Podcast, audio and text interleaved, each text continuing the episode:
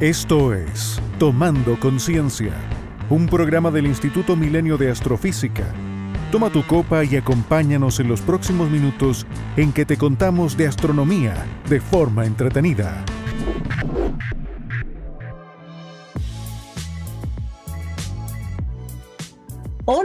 Todos y todas al quinto capítulo de Tomando Conciencia. Estamos felices de invitarlos a nuestro living virtual por esta quinta vez a conversar de ciencia teniendo a mano algún vestible de nuestra elección. Mi nombre es Macarena Estrella Pacheco y soy la encargada de divulgación y comunicaciones del Instituto Milenio de Astrofísica más. Si alguno alguno nos escucha desde el extranjero, es un tema que Manu nos hizo verlo otra vez eh, les contamos que estamos hablando desde Chile, desde Santiago de Chile, por si acaso, para que sepan de dónde les estamos conversando y dónde está ubicado nuestro living virtual. Y si nos están viendo desde el extranjero, déjenos algún comentario. Bueno, nos invitamos a todos a que nos dejen algún comentario en nuestras redes sociales. Nos acompaña, como todos los capítulos, Manuela Zócali. Ella es astrónoma, subdirectora del MAS y directora de nuestro programa de divulgación Observa Más quien hoy además nos trae una sorpresa que nos va a contar en un ratito más, así que no les voy a adelantar nada por ahora. También, hola a todos. Hola Manu, gracias de nuevo por estar tomando conciencia en este podcast. También nos acompañan los astrónomos Rodrigo Contreras Ramos y Álvaro Rojas Arriagada, quienes también nos traen unos temas muy interesantes el día de hoy. Pero, como en este living virtual, que nos encontramos siempre, les vamos a preguntar a nuestros panelistas con qué vestibles estamos tomando conciencia en este capítulo. Ya, ¿quién quiere contarnos primero qué está bebiendo? Cuenta la mano y así nos cuenta la sorpresa para que también nos cuente.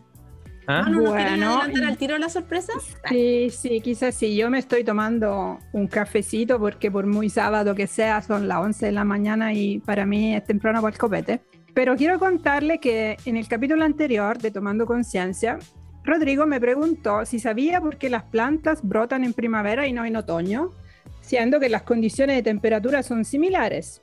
Yo no sabía la respuesta, pero la pregunta me quedó dando vuelta y se lo plantea una amiga con quien salgo a caminar en el barrio.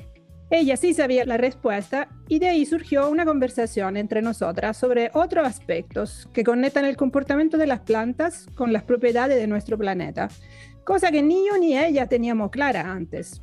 Me pareció interesante entonces compartir esta conversación con ustedes y por esto invité a mi amiga Virginia Garretón a tomarse una copa con nosotros para el podcast de hoy, o quizá un café. ¿Estás ahí, Virginia? Sí, hola, ¿qué tal? Gracias eh, por la invitación. Y si a alguien le interesa, yo me estoy tomando un mate. Sí, obvio que nos interesa. Todos tienen que tener su vestido en este, en este podcast. Es obligatorio. Sí. Bueno, sí. Bueno, yo crecí en un país que se tomaba mate, así que eh, lo tomo con ah. mucho, mucha felicidad.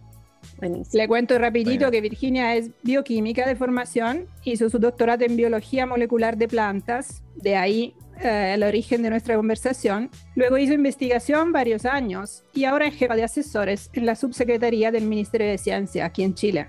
La comunidad científica chilena la conoce muy bien por haber dirigido unos años atrás la iniciativa científica Milenio, el programa del Estado chileno que financia nuestro instituto. Pero hoy no está aquí para conversar de política pública, sino para charlar de ciencia, como hacemos a menudo, de hecho, en el living de la casa.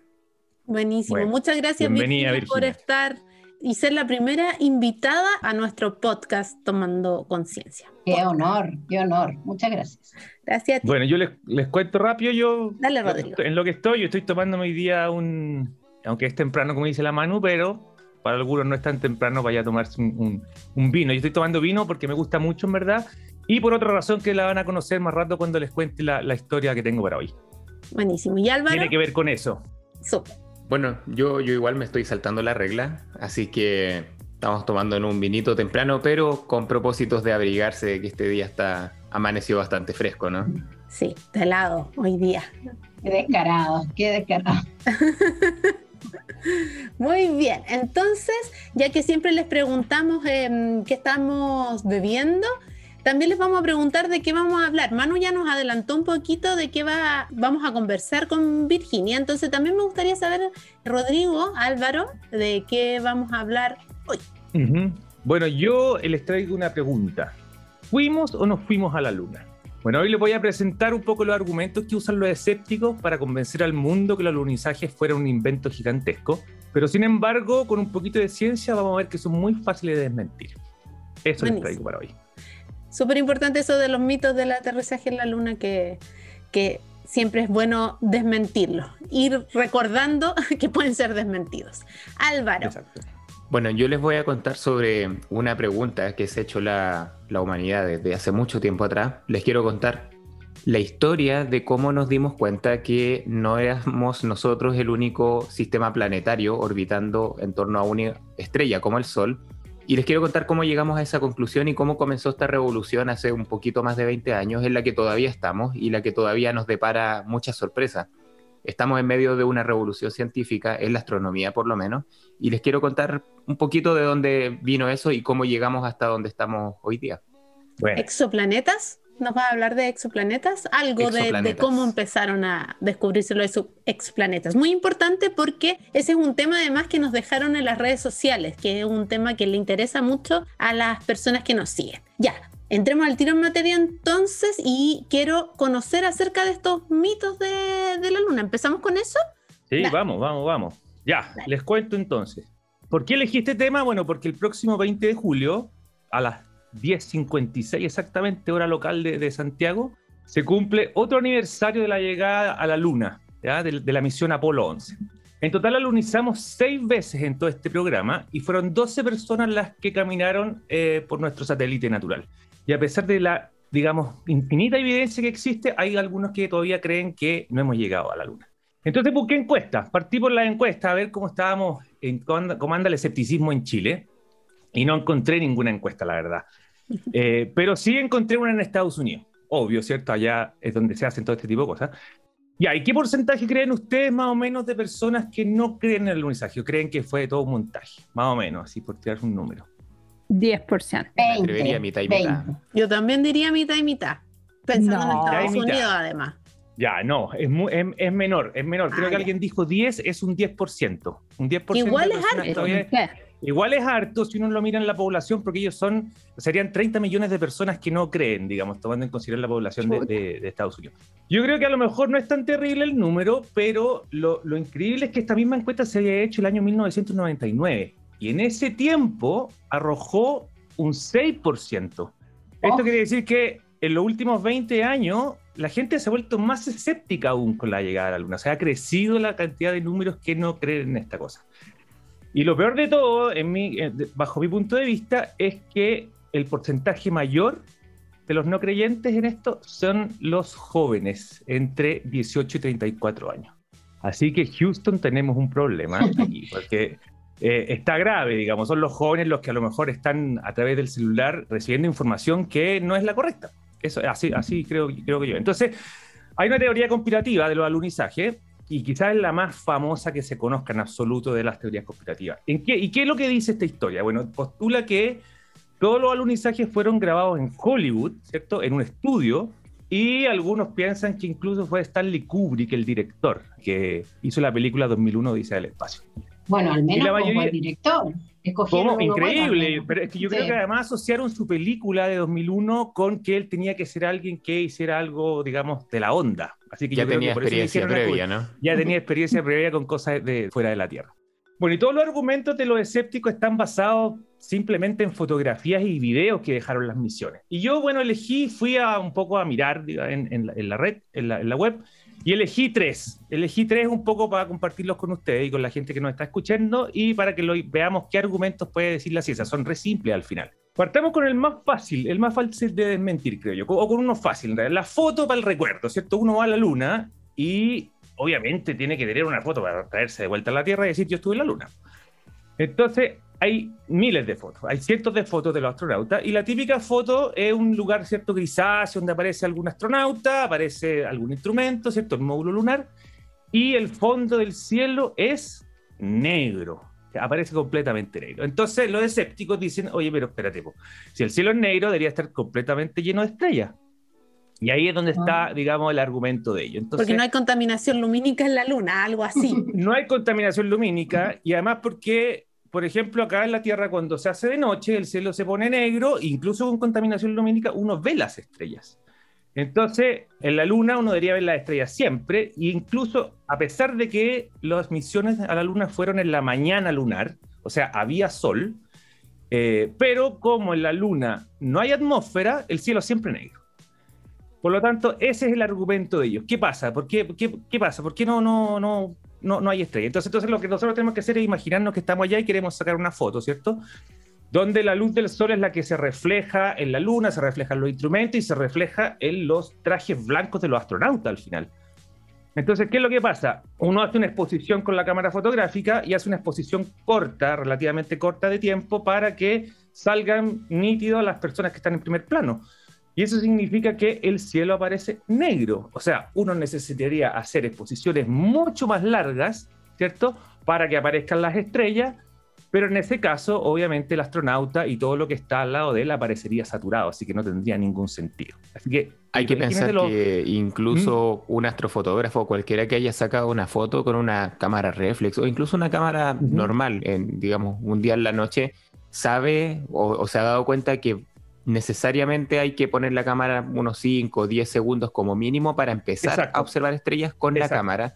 Eh, y eso, claro, una fotografía de 10 segundos en la luna sale, Claro, obviamente. Y además que uno piensa, con toda la plata que se gastó, ¿qué costaba en el estudio poder poner un teloncito atrás con un par de puntitos blancos y listo, tenemos la estrella? Pero obviamente eso habría sido una prueba indesmentible de que era todo, digamos, un montaje. Así que obviamente no lo hicieron, no fue así. Ya, una fácil, otra fácil que es la de la bandera. Eh, esta gente dice, ok, la bandera se ve extendida, ¿cierto? Como si fuera el viento la que la está, digamos, sosteniendo.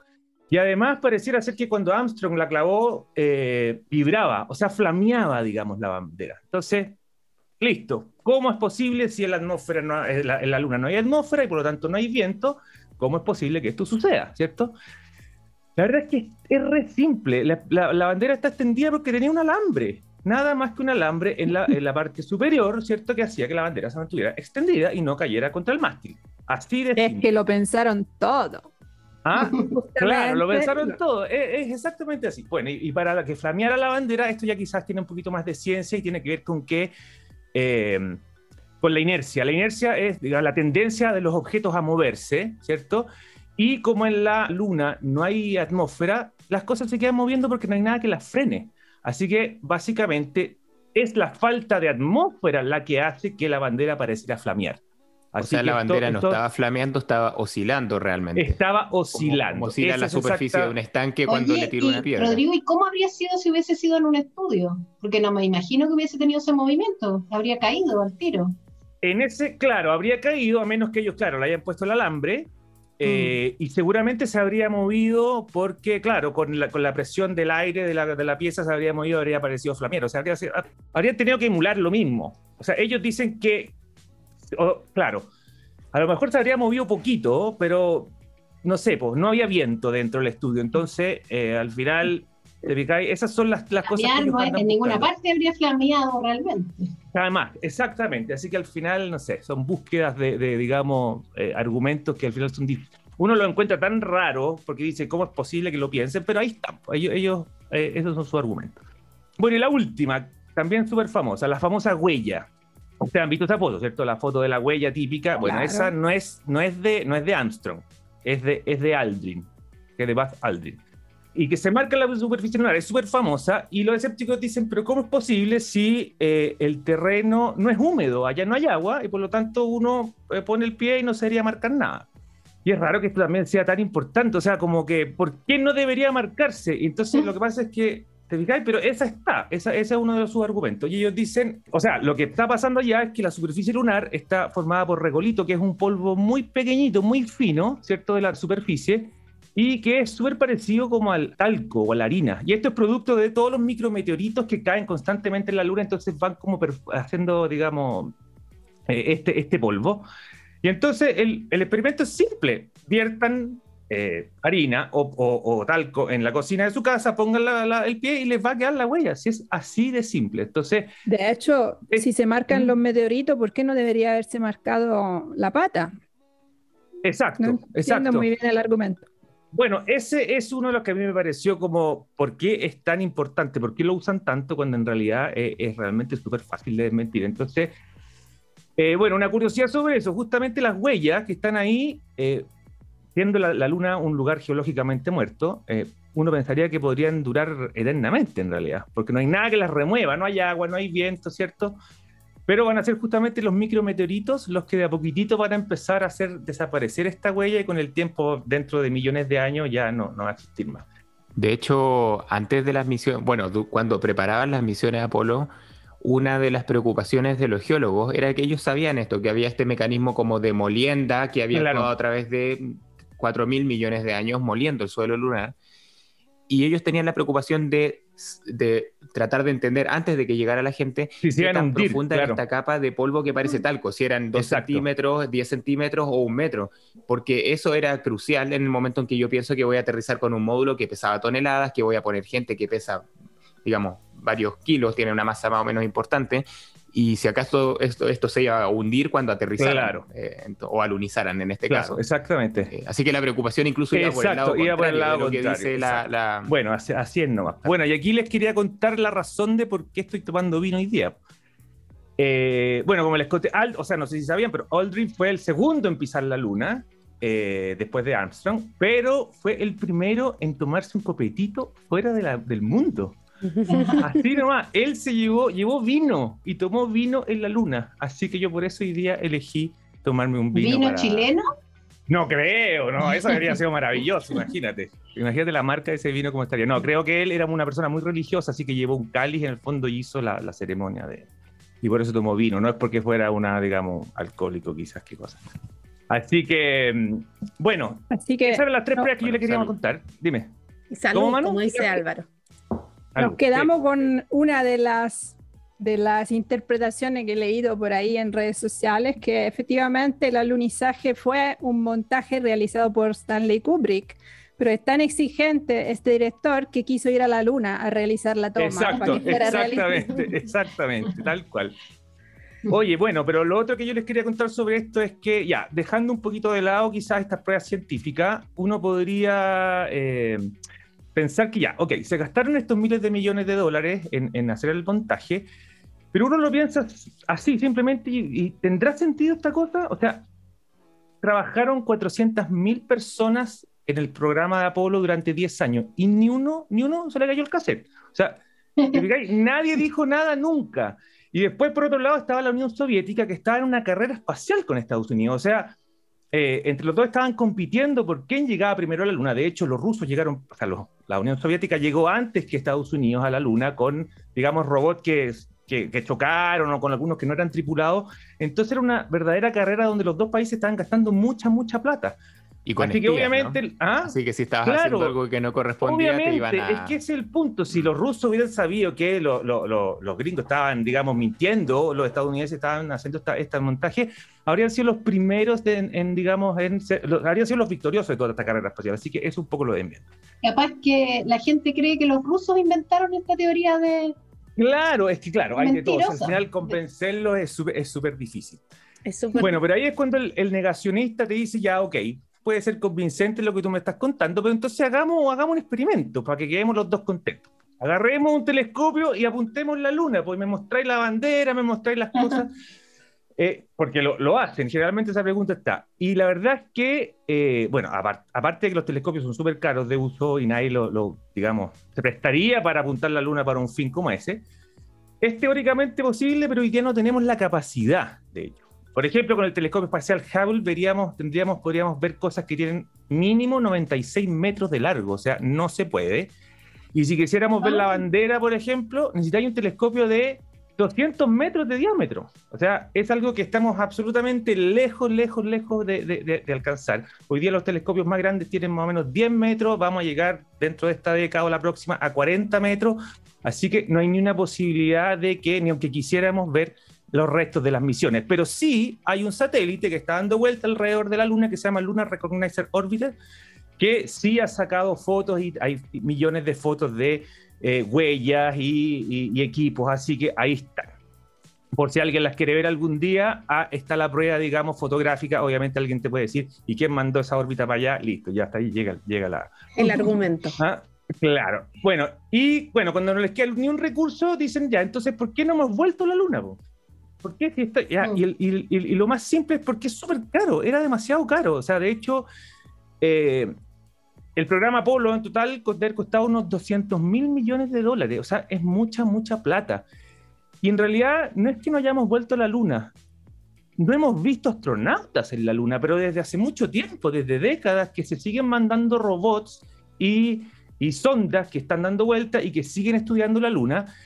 Y bueno, hoy los costos se han reducido considerablemente y hay realmente intenciones de volver en un viaje tripulado a la Luna. Y de hecho, el programa con Artemisa, el programa Artemisa, justamente. El programa Artemisa en el año 2024 esperamos eh, volver a la luna y en una cosa histórica que sea una mujer la que ponga eh, por primera vez el pie, en, el pie en la luna. Así que la invitación es a comprar muchas cabritas desde el día de hoy para ver ese evento, esa, esa nueva obra de Kubrick. Y con eso termino lo que quería contar. ¿Ah? Qué excelente tema, Rodrigo, porque esto de las teorías conspirativas es muy, muy, muy, muy usual, sobre todo en esta época donde YouTube da para todo, ¿cierto? No tiene mucho filtro, entonces uno se puede encontrar con cualquier explicación a, una conspiración.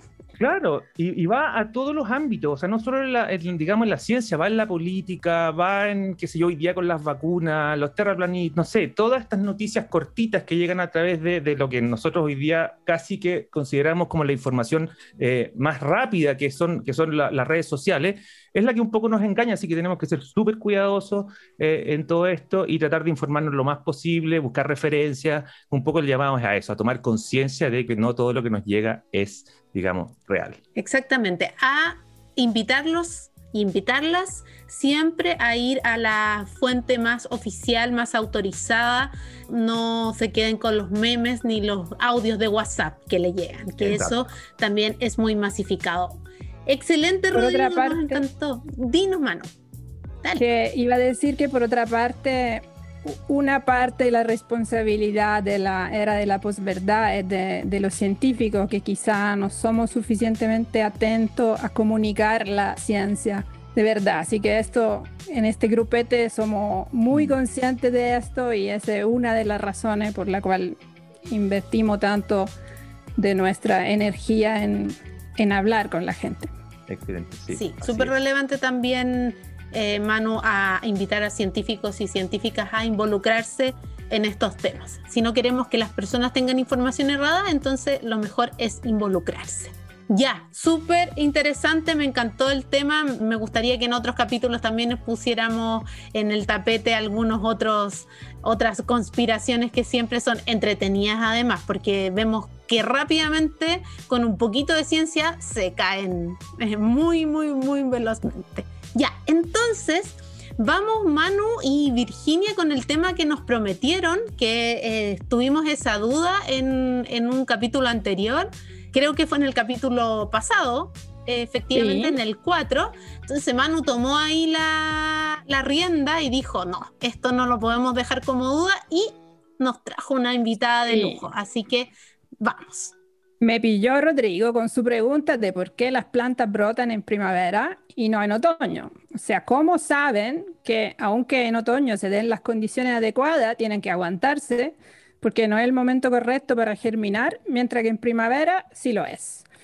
Eh, la verdad es que yo no tenía idea, pero una de las quizá características de nosotros los científicos es que somos curiosos, no, no nos gusta quedarnos con una pregunta abierta. Así que vamos a tratar de contestar esta pregunta aquí ahora. Y antes de pasarle la palabra a Virginia, a este propósito quiero tomarme unos minutos para aclarar algo que vimos la otra vez y que debería ser obvio, pero me he dado cuenta yo misma que no estamos acostumbrados a verlo tan claramente. Así que voy a dar la lata un ratito más con las estaciones, pese a que parece ser una cosa súper simple y que todo ya lo sabemos, lo entendimos. Me sigue pasando hasta el día de hoy que hay aspectos que no lo había pensado tan claramente. Así que bueno, mencionamos la otra vez que la atmósfera terrestre absorbe el calor, el frío, y se demora en soltarlo. provocando un desfase, un retraso en particular, entre los ciclos del Sol y los cambios de temperatura en la Tierra. A ver, recordamos esto rápidamente. La noche más larga del año, que nosotros llamamos el solsticio de invierno, marca el comienzo del invierno.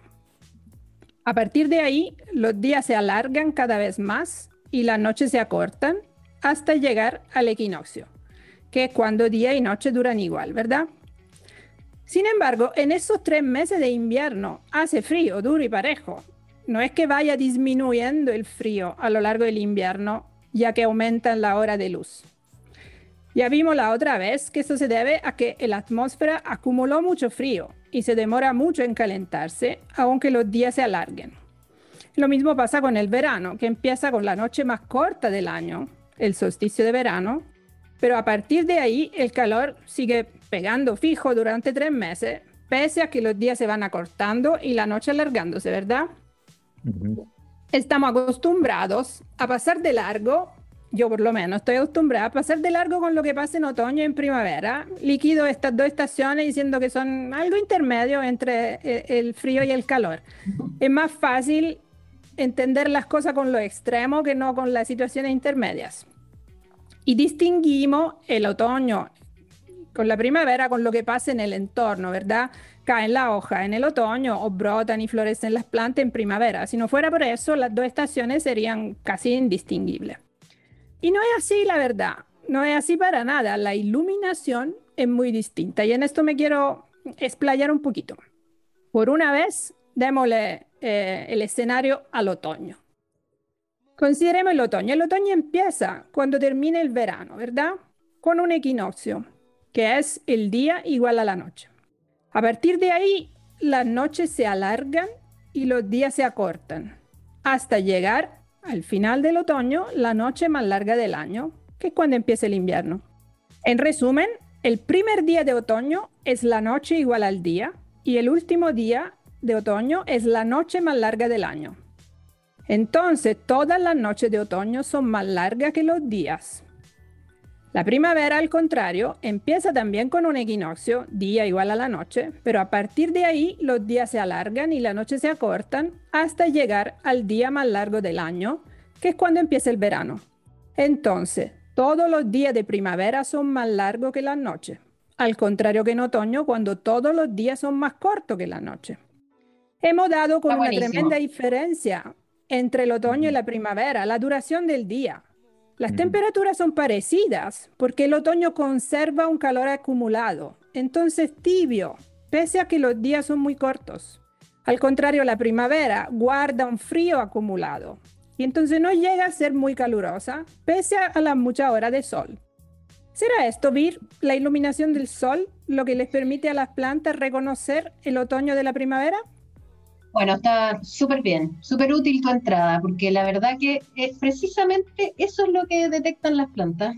Las plantas, las plantas son seres fascinantes, bueno, casi todos los seres vivos lo son, pero hay una cosa especial de las plantas y es que no se pueden escapar de, lo que les toca en la vida, ¿no? Nosotros nos podemos ir a poner a un lugar mm. más calientito o, con, o con menos frío, pero las plantas no, por lo tanto tienen que ser muy sensibles a lo que les pasa en el entorno.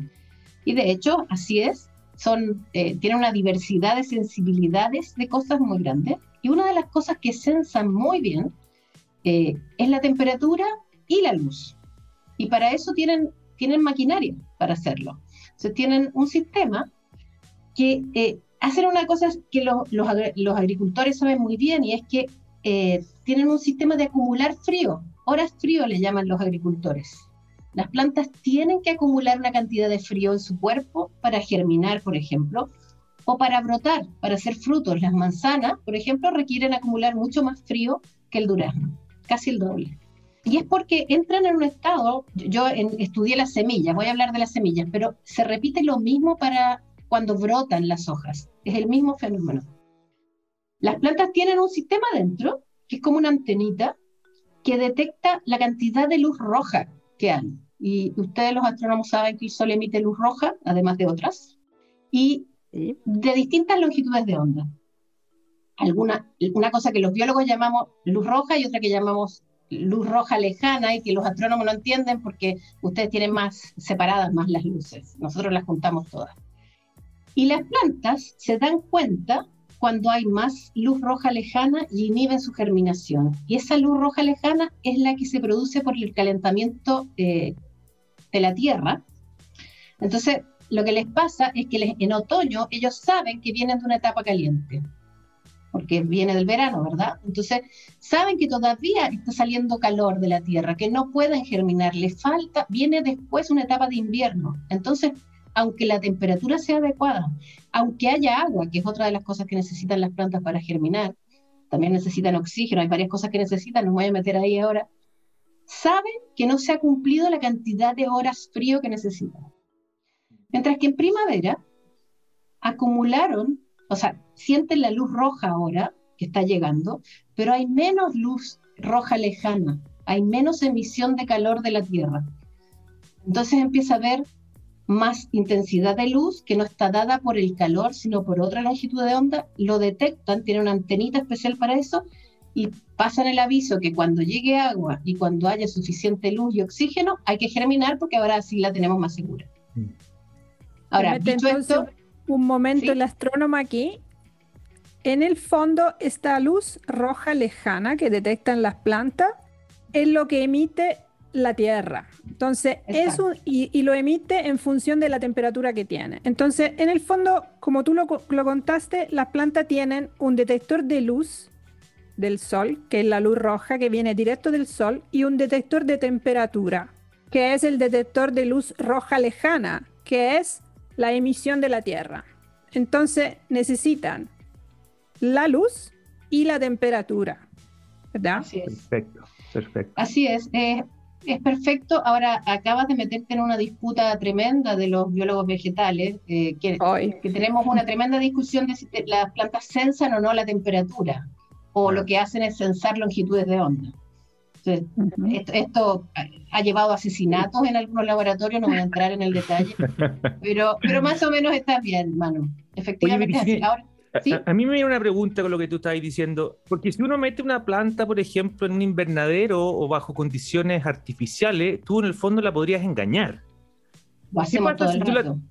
claro, ¿Qué pasa si todo el tiempo la tienes con la misma temperatura y la misma luz, digamos una cosa cíclica, y nunca se da cuenta que hay un invierno, o sea, una primavera, un otoño. ¿Qué pasa? ¿Nunca más votó la hoja o nunca? ¿Cómo? Eh, no no me lo imagino mucho esa parte. Mira, e, es súper interesante eso, pero efectivamente te, pasa lo que acabas de decir. Nunca más votó las hojas o germina ah. eh, sin ciclos en algunas variedades.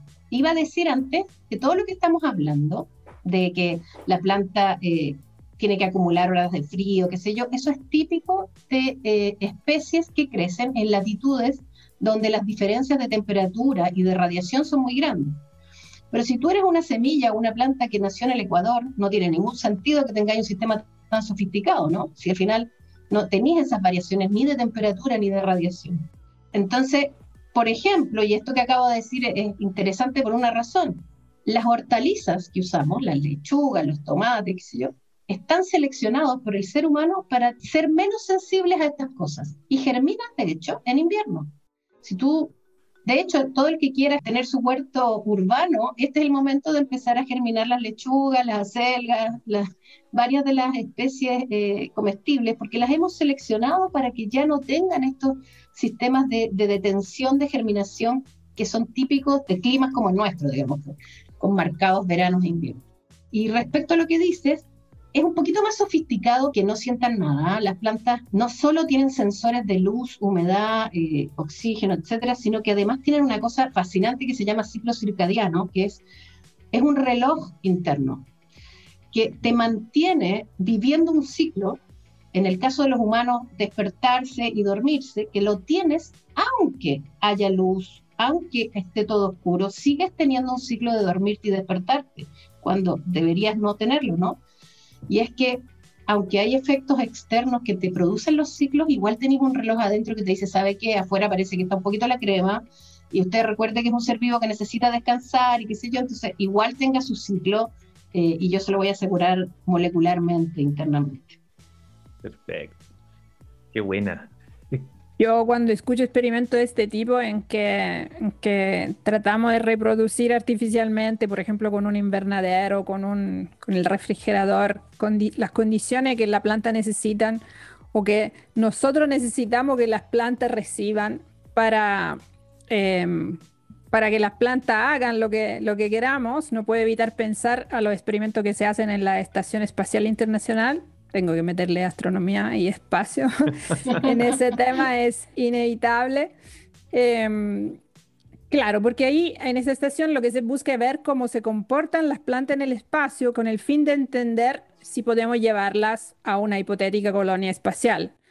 Entonces, las plantas serían necesarias obviamente para proveernos de comida y lo bueno es que nos proveen comida a cambio de agua, entonces de paso reciclan las aguas y también producen oxígeno fundamental. Entonces es realmente súper importante entender cómo podríamos hacer que las plantas sobreviven en una colonia espacial.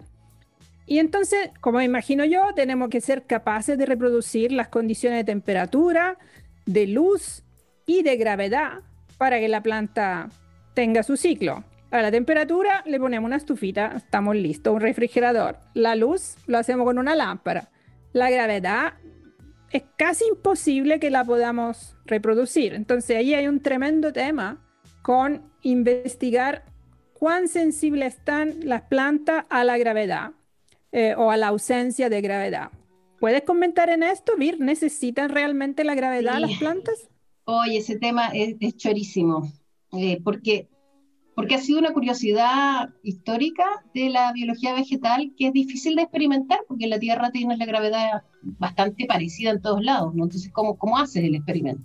Bueno, primero, las plantas sí son muy sensibles a la gravedad, muy, no solo un poquito, o sea, tienes cambios de un 10% en la gravedad y la planta se da cuenta. Y tú puedes tomar una planta y girarla y se demora minutos en empezar a, enderezar su tallo para, para alejarse del centro de la Tierra hacia afuera. O son minutos en que responde y eso implica eh, e, extender una célula hacia un lado, es, bien sofisticado. ¿Y por qué? ¿Cómo puede hacerlo? Es, es algo brillante, muy, muy ingenieril. Las plantas tienen en la punta de sus raíces unas pelotitas que están flotando adentro. Imagínense una bolsa de supermercado en la cual pones unas, unas pelotas de tenis adentro y ahora tú giras la, la, bolsa y la pelota se va a mover adentro hacia el lado, siempre tratando de estar apuntando hacia abajo, ¿no? Mm. Y lo que pasa entonces es que la pelota se mueve por el borde de la bolsa. Esa es, la bolsa es la célula y lo que va haciendo es que va, estas pelotitas van tocando la pared de la célula y le están avisando a la, a la planta ¿Dónde está la parte de abajo? ¿Hacia dónde está el centro de la Tierra? Constantemente. Es como el celular, básicamente. Tiene el mismo sensor del celular cuando uno le da vuelta, ¿sí? Sí. Y, lo choro de esto es que, eh, bueno, eso es, tocan la, la, pared y de la célula y le pasan la señal a toda la planta. Esto ocurre en la punta de las raíces y la, planta entera se, se entera. Y ¿Y cómo se dieron cuenta de esto? Es súper choro porque un científico como a principios del siglo XX decidió cortarle la punta a unas plantas por razones que no tenían nada que ver. Y las plantas se empezaron a doblar, ya, eh, ya no respondían, no crecían hacia arriba. Y las raíces se le empezaron a salir hacia afuera del frasco, en vez de eh, ir hacia abajo. Mm. Lo otro interesante es que las plantas la raíz sensa hacia abajo, pero las hojas sensan hacia la luz. Todos sabemos, ¿no? Las plantas se van, lo, verde se va hacia la luz. ¿Y quién gana? ¿Gana la gravedad o gana la luz? Y los experimentos en la estación espacial han hecho, han, precisamente los que se hacen con plantas, que se hacen muchos eh, experimentos con plantas en estación espacial, estuvieron estudiando cómo, eh, qué valía más, si podían compensar con luz la falta de gravedad. Porque si tú pones luz, la planta debería saber que debe ir hacia la luz. Entonces con eso compensas la ausencia de gravedad. Y lo que han visto es que no, la luz no compensa la, gravedad, por lo menos no para las raíces, que es algo importante para el desarrollo de la planta, pero, pero las plantas pueden comportarse bastante normal si hay un 40% de la gravedad de la Tierra. O sea, aguantan disminuciones suficientes para que si, por ejemplo, ponemos las plantas a crecer en un sistema de centrífugas, en algo que mm. gire, en que artificialmente generemos un poquito de fuerza hacia afuera, podríamos lograr que crezcan en un lugar que tenga que no tiene en, Marte estamos, estamos bien para Marte, parece. ¿Estamos bien? En Marte, sí. En la Luna está complicado porque yo sé que sabía que los chinos estaban tratando de plantar papa ya, no sé cómo le hará yo.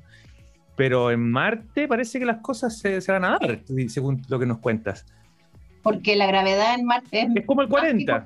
Más o menos como el 40. Está en el límite. Probablemente algunas especies no van a poder y otras sí. Ah, qué buena. Perfecto. Súper interesante. Súper interesante y fascinante el mundo de las plantas, como decía Virginia al principio. Eh, hay muchas cosas que no nos imaginábamos, cómo les afecta. Sabemos más o menos cómo les afecta la luz, porque lo podemos ver claramente, ¿cierto? Muchas plantas van hacia la luz, no sé, quizá una explicación muy poco científica que estoy dando, pero no sabíamos que les afectaba la gravedad y cómo lo hacía y cómo esto se tiene que reflejar también en los experimentos que queremos hacer si después queremos ir a terraformar algún otro planeta. Así que súper, súper relevante y fascinante todo lo que nos estás contando, Virginia. Y debo decir que me encantó tener invitadas especiales en, nuestro, en nuestro podcast, porque podemos... Cuando quieren hacer el podcast de, de biología vegetal, ahí estamos. Buenísimo. Buenísimo, porque es súper interesante conocer otros aspectos que también nosotros eh, nos dedicamos más un poco a la astronomía, pero hay muchos aspectos que influyen en estudios que hacen los astrónomos. La magia de la interdisciplinariedad, multidisciplinariedad, todas esas cosas que se unen muchas, muchas ciencias y muchas disciplinas. Así que muchas, muchas gracias Manu y Virginia por este tema. De verdad, em, ya nos resolvieron la duda que nos había quedado en el capítulo anterior. Así que eso, Virginia, cuando quieras, por favor, acompáñanos eh, en, este Tomando Conciencia. Ahora quiero escuchar a Álvaro. sí, queremos saber sobre el estudio de los exoplanetas, que es, como les decía hace un ratito, un tema muy, muy, muy pedido por la gente que nos sigue en redes sociales, porque también es fascinante saber que existen planetas más allá de nuestro sistema. Así que Álvaro, porfa, cuéntanos. Genial. Bueno, lo que yo quiero hacer en este ratito, terminando el programa, es más que nada motivar una discusión que vamos a tener entre todos en algún capítulo posterior sobre los planetas extrasolares en sí. Y entonces lo que quería hacer ahora es contarles un poco de historia, de cómo llegamos hasta donde estamos ahora. Y tal vez una de las cosas a las que yo podría apelar es a las preguntas que nos hacemos la mayoría, sino todos nosotros cuando hemos visto un cielo nocturno muy lleno de estrellas, donde miramos esta cantidad de estrellas, miles de estrellas que podemos ver al mismo tiempo en una, en una noche de buena calidad, en un lugar oscuro, y pensamos cosas como, bueno, ¿y qué, son estas estrellas? Esa es una pregunta que todos nos hicimos de niño, ¿qué son estos puntitos? ¿Por qué brillan? ¿Por qué están ahí? ¿Qué podría haber más allá? ¿Qué podría haber entre medio de las estrellas? Y esas son preguntas que nos hemos ido respondiendo de a poco, lentamente desde la antigüedad prácticamente, y por ejemplo, en algún momento nos dimos cuenta que, ya sé no mucho en realidad, que las estrellas que vemos en el cielo nocturno no solo son una vecindad muy local de donde estamos nosotros. Cuando nos dimos cuenta que tan grande era nuestra galaxia y el, universo, nos dimos cuenta que eso que vemos en el cielo nocturno está todo muy cerca en términos generales, pero también nos dimos cuenta que esos puntitos luminosos eran estrellas como el Sol. No exactamente en un sentido del mismo tamaño o la misma masa, pero en el sentido de ser objetos de una misma clase. Son estrellas y el Sol también es una estrella. Entonces otra pregunta que uno se puede hacer es, bueno, nosotros como planeta damos vuelta en torno a una estrella que es el Sol y que claro, se distingue mucho de las otras porque está mucho más cerca. ¿Podría ser el caso de otras estrellas que vemos en el cielo nocturno? O sea, ¿cuántos de estos puntitos que vemos en la noche son estrellas que tienen una compañera, otra estrella, por ejemplo, o, planetas? Si les adelanto la respuesta, por lo menos la mitad de ellas. Por lo menos la mitad de las estrellas que uno puede ver tienen eventualmente algún planeta orbitando en torno a ella.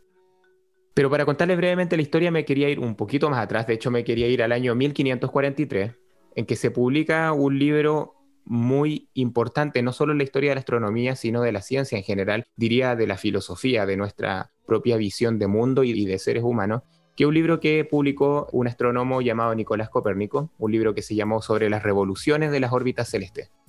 ¿Por qué me voy tan atrás y por qué me voy precisamente a este libro? Porque En este libro, Copérnico publica y se comienza a partir de entonces una revolución en que se defendió un cambio en nuestra concepción de cómo era el universo, en el sentido de que pasamos a creer que nosotros, como la Tierra, éramos el centro del universo, y como lo dije en un capítulo anterior, la cima con S, es decir, el lugar más profundo de la creación en donde estaba todo lo corruptible, digamos, y, todo lo terrenal, y que todo lo que había fuera estaba hecho de otra sustancia y además todo daba vuelta en torno a nosotros porque nosotros estábamos en la fosa, digamos, del universo.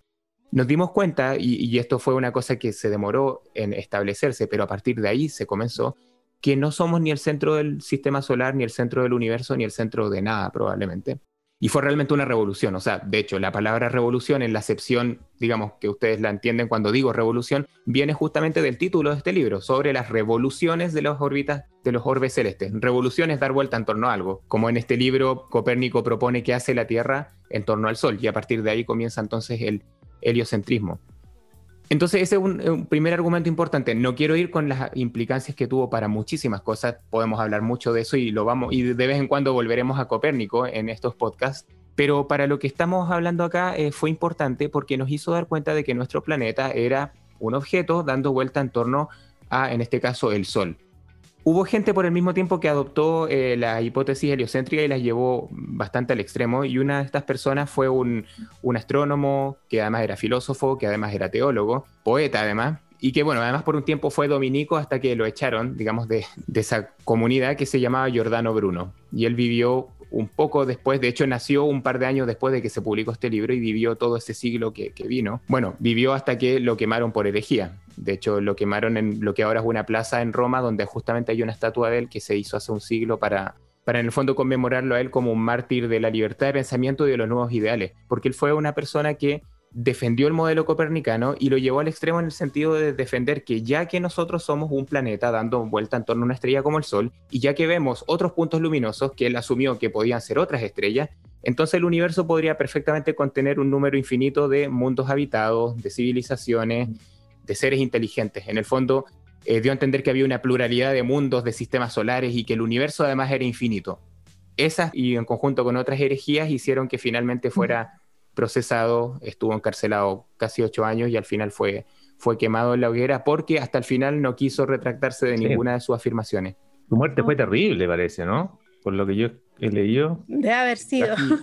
Sí, creo que le, le, hicieron algo en la lengua para que ni siquiera hablara en para el que hablara. recorrido hacia donde lo quemaron. Fue bien terrible. Sí. Lo que pasa, lo que yo leí es que en estos procesos de la Inquisición, si uno se arrepentía al final, en vez de quemarte, te hacían el favor de ejecutarte, o sea, para que esto fuera rápido. Ah. Eh, pero él no se quiso arrepentir ni hasta el último día. De hecho, incluso el Papa Urbano, creo, no me acuerdo cuál, no sé si era Urbano VIII, el que finalmente lo, lo firmó este documento, no quería hacerlo porque sabía que se iba a convertir en un mártir, pero bueno, él tampoco quiso arrepentirse de nada, no hubo manera de negociar con él, porque además Giordano Bruno fue una persona que recorrió Europa en el fondo debatiendo con la gente y en todos lados se terminaba peleando porque donde llegaba empezaba a llevar la contra. Entonces era una persona que le gustaba defender ideas y le gustaba debatir y llevar la contra con lo establecido.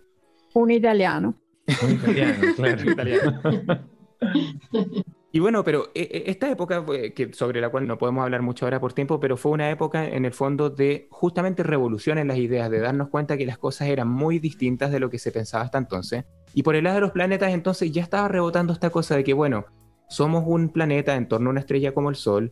Pareciera, si le creemos a Giordano Bruno, pensemos en esa época, y si nos quedamos callados, ¿no? Para que no nos pase lo mismo que a él, podemos pensar que entonces hay posibilidades infinitas de encontrarnos con otros planetas como el nuestro. Y esto de hecho fue recogido más adelante por gente incluso como Isaac Newton, el padre de la mecánica celeste, digamos, el padre de la física en el sentido de haber establecido las leyes que rigen el movimiento, de haber establecido la ley de gravitación universal, que en el fondo convirtió el universo en algo calculable. Entonces, él que sabía muy bien de lo que estaba hablando, también tenía la idea de que era muy probable que otras estrellas pudieran ser el centro de similares sistemas como el nuestro y que por lo tanto podían haber efectivamente múltiples sistemas planetarios allá arriba donde nosotros vemos en la noche puntitos de luz. Por otro lado, también ya entrado el siglo XVIII se empezó a entender muy lentamente cómo fue la formación de nuestro sistema solar. Eso es algo sobre también lo que les queremos contar en detalle más adelante. Pero para hacer un muy breve resumen, sabemos o se comenzó a entender que el sistema solar se tuvo que haber formado junto con el Sol a partir de una especie de nube que se contrajo, colapsó y, formó esto. Y el primero que se le ocurrió, o el primero que lo publicó, fue un filósofo, fue Immanuel Kant, en un libraco que escribió en el año 1755, donde él postuló que el Sol y el sistema solar se tienen que haber formado por una nube que colapsó en el proceso se aplanó y formó un Sol y los planetas. Y esta hipótesis fue recogida unos poquitos años después, hacia finales de los 1700, por un astrónomo, Simón Laplace, que puso la, hipótesis un poquito en bases más físicas. Lo que pasa en el fondo y, es más o menos como la entendemos ahora, esto se ha refinado, pero es básicamente nuestro entendimiento actual de cómo se formó el sistema solar, es que cuando yo tengo una nube que colapsa, si esta nube estaba levemente girando al principio, a medida que colapsa va a ir girando más rápido. Eso es algo que lo saben muy bien las bailarinas de ballet, que, que si cierran los brazos giran más rápido, ¿no? Entonces a medida que se comprime, esto gira más rápido. Pero para las partículas en esta nube no da lo mismo estar en cualquier parte. Si yo estoy a través del eje de giro, yo solo siento la gravedad que me tira hacia abajo, hacia el centro. Pero si estoy hacia los lados, siento la gravedad, pero también siento esto que llamamos fuerza centrípeta por el hecho de estar girando, y por lo tanto es natural que esas partículas se van a acercar al centro, pero no tanto como las que están hacia arriba, y por lo tanto eso se va a terminar aplanando. Es muy natural que a partir de una nube que colapsa aparezca un disco, y eso mm. pasa en muchos lugares distintos en el universo, en muchas escalas distintas de tamaño, y en particular sucede cuando se forman las estrellas. Y cuando lo, es que en Italia los, los pizzaiolos, cuando tiran la masa para arriba, también les queda planita. Tienen que ¿Ah? enseñarle a la Manuela que no le resulta. Yo la lanzo, la lanzo, pero no me queda del todo planita. Pero, pero me quería meter porque es súper interesante que esta forma de una pelotita con un disco en el, en, el Ecuador la tenemos en astronomía en, en muchísimos objetos distintos. La galaxia espiral son así. Em, el sistema, los sistemas planetarios son así, Saturno es así, em, y los planetas gaseosos todos tienen anillo, pero obviamente todos tenemos la imagen de Saturno tan clarita, y algún día tomaremos valor y le hablaremos de los agujeros negros, que también tienen un disco de acreción alrededor, así que es una forma estándar que claramente em, debe ser natural a la hora de formarse, porque si no, no sería tan común en escala tan distintas. Oye, ¿y los exoplanetas? Sí, ahora llegamos ahí. Y en el fondo esto de los discos es la física, estamos mirando algo que es física fundamental directamente, ¿no? Mecánica, y la vemos, como dice Manuela, en muchos distintos objetos. ¿Por qué les contaba esto? Porque, claro, llegamos a darnos cuenta que cuando se formó el Sol, naturalmente se formaron los planetas. Es decir, llegamos a la concepción conceptual de que la formación de planetas es natural que acompañe a la formación de estrellas. Y entonces nos fuimos dando cuenta de distintos elementos. Ah, la Tierra es un planeta en torno a una estrella. Después nos dimos cuenta que las demás puntitos en el cielo eran estrellas. Y después nos dimos cuenta que cuando se forman esas estrellas es natural que se formen planetas en torno a esa estrella. Entonces, si juntamos todo eso, ya durante el siglo XVIII era bastante evidente que forzosamente tenían que haber planetas en torno a otras estrellas y la gente comenzó a buscarlo. Y de hecho, hubo afirmaciones tempranas, digamos, de supuestos descubrimientos de planetas. Y una de las primeras que yo encontré fue que un astrónomo, en eh, William Jacob, en 1855, él dijo que había encontrado un planeta en torno a una estrella que se llamaba 70 Ophiuchi, o sea, era la estrella número 70 en brillo, una estrella poco brillante en la constelación del Ofiuco. Incluso calculó el periodo de este planeta, que deberían ser 36 años, pero eso la década siguiente fue desmentido. Eran observaciones que pretendían ser muy precisas, pero que al final estaban dominadas por errores y bueno, no, se llegó a nada. Y hubo otros pretendidos descubrimientos durante el siglo XVIII y siglo XIX, pero siempre se terminaban descartando. Y lo que uno puede decir es, bueno, estábamos seguros de que tenía que ser así, la gente los buscaba, pero no los lograba encontrar. ¿Cuál es el problema? ¿Por qué es tan difícil encontrar planetas? Y en parte la respuesta a eso es que un planeta, eh, a pesar de ser un objeto prominente, vivimos nosotros en un planeta que nos parece grandísimo, pero comparado con las estrellas son objetos realmente pequeños y poco importantes. De hecho, se forman con lo que sobró, digamos, de, la formación de la estrella. Pensemos que en términos de luminosidad un planeta no emite nada, o emite un poquito de radiación infrarroja, así que lo que hace fundamentalmente es reflejar la luz del Sol. Por eso que vemos, no sé, ahora en la noche, al atardecer vemos a Venus súper brillante en el cielo, pero es brillante porque está reflejando mucha luz del Sol, y, ya está aproximadamente mil millones de veces menos brillante es un planeta que su estrella, digamos, un promedio a grosso modo. Es decir, dada una estrella en el cielo, es muy, muy difícil que yo pueda observar si es que hay un planeta al lado porque la cantidad de luz que refleja es minúscula. Y si ese planeta sucede que pasa por delante de la estrella, lo que llamamos un tránsito, la cantidad de luz que tapa es entre 20 y 500 partes por millón, es decir, prácticamente nada. Entonces, observarlo, de hecho hay, una alegoría que dice que observar un planeta como la Tierra, en torno a una estrella como el Sol, es tan difícil como observar una luciérnaga al lado de un proyector de estos de luz militar de un metro y medio de diámetro, visto desde una distancia de 500, eh, de 5000 kilómetros, pero en una noche con niebla. O sea, absolutamente imposible a priori. Y sin embargo, se ha logrado hacer. Entonces, bueno, quería eh, establecer esto, que, la, gente creía muy fuertemente que tenía que ser el caso de que habían planetas, de que se intentó durante muchos años, pero que finalmente el primer planeta confirmado que se logró descubrir se descubrió recién el año 1992.